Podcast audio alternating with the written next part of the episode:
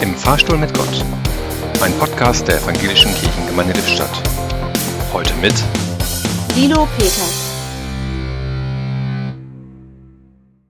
Wenn ich im Kaufhaus den Fahrstuhl benutze, steige ich mit leeren Taschen ein und fahre hoch. Und wenn ich wieder einsteige und runterfahre, ist in den Taschen meistens etwas drin. Manchmal sind sie prall gefüllt.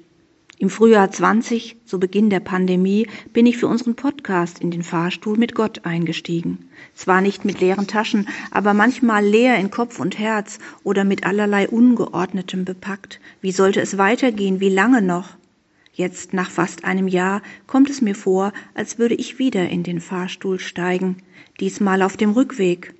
Was nehme ich mit? Ich nehme das Gefühl mit, es ist gut, dass ich dich, Gott, öfter als sonst getroffen und gesprochen habe.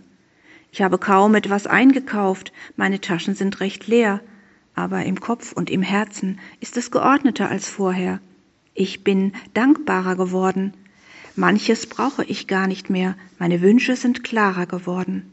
Dass du bei mir bleibst, Gott, bei jeder Fahrt, das ist ganz wichtig geworden. Im Fahrstuhl stand heute Lilo Peters.